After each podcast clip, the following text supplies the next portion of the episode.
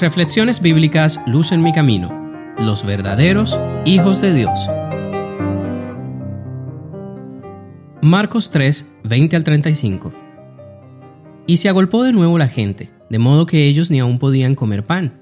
Cuando lo oyeron los suyos, vinieron para prenderle porque decían, está fuera de sí.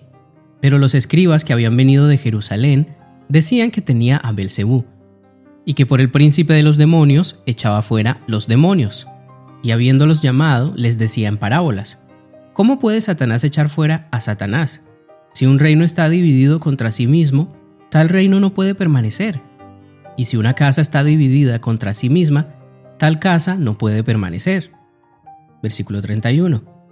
Entretanto, llegaron sus hermanos y su madre, y quedándose afuera, enviaron a llamarlo. Entonces la gente que estaba sentada alrededor de él le dijo, tu madre y tus hermanos están afuera y te buscan. Él les respondió diciendo, ¿quiénes son mi madre y mis hermanos? Y mirando a los que estaban sentados alrededor de él, dijo, Aquí están mi madre y mis hermanos, porque todo aquel que hace la voluntad de Dios, ese es mi hermano, mi hermana y mi madre.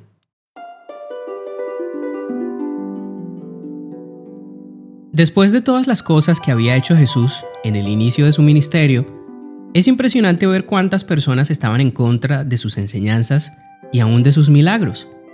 Inclusive sus familiares no creían en él. Ellos pensaban que Jesús estaba loco. Para ellos era imposible pensar que el hermano e hijo, con quien habían vivido por tantos años, hiciera todas estas cosas. El estilo de vida que llevaba Jesús les parecía una locura. Habían escuchado que pasaba noches enteras orando, que durante el día estaba rodeado de multitudes, y que no tomaba siquiera tiempo para comer o descansar. Sus familiares pensaban que Jesús había perdido la razón.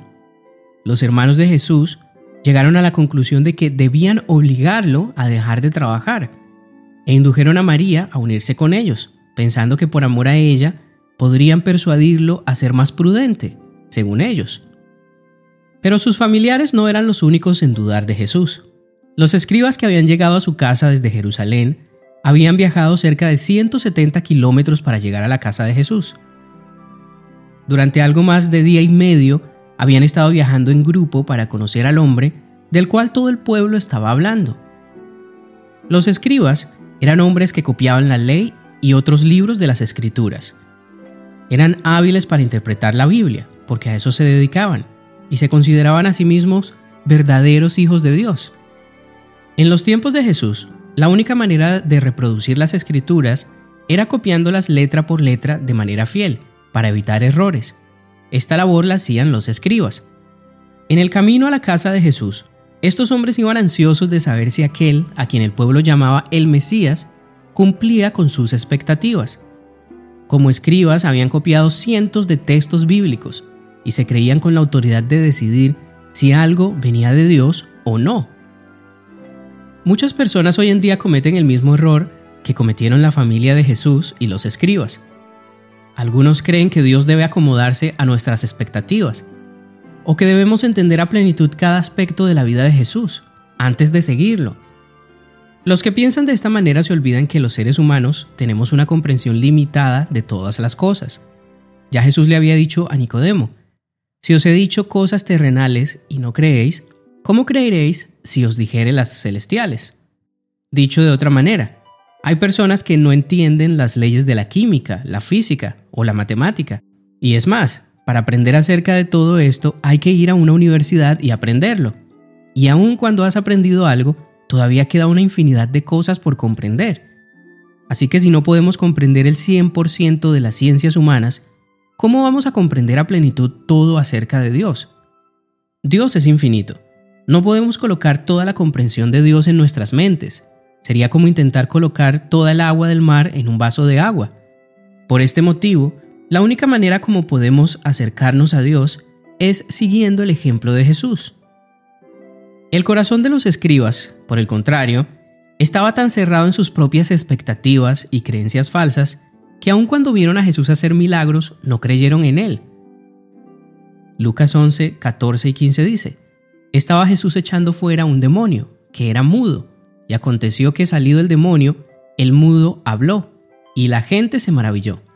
Pero algunos de ellos decían, por Belcebú, príncipe de los demonios, echa fuera los demonios. En su incredulidad, los escribas fueron capaces de acusar a Jesús de pertenecer a Satanás. De esta manera demostraron que no eran verdaderos hijos de Dios. Ellos mismos, al ver que perdían todas las esperanzas de ridiculizar a Jesús, le mostraron a su madre y a sus hermanos, con la esperanza de que al verlos dejara de predicar y dijese que no era el Mesías. Marcos 3:34 dice, y mirando a los que estaban sentados alrededor de él, dijo, Aquí están mi madre y mis hermanos, porque todo aquel que hace la voluntad de Dios, ese es mi hermano, mi hermana y mi madre. Estas palabras deberían llenarnos de alegría.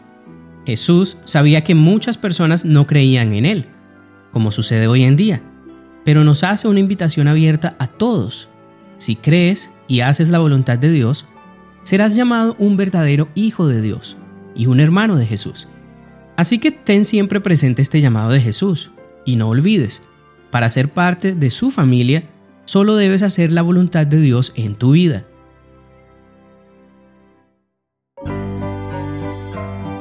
Luz en mi camino es un podcast de Oíd y Ministerio Cristiano, producido por Fe.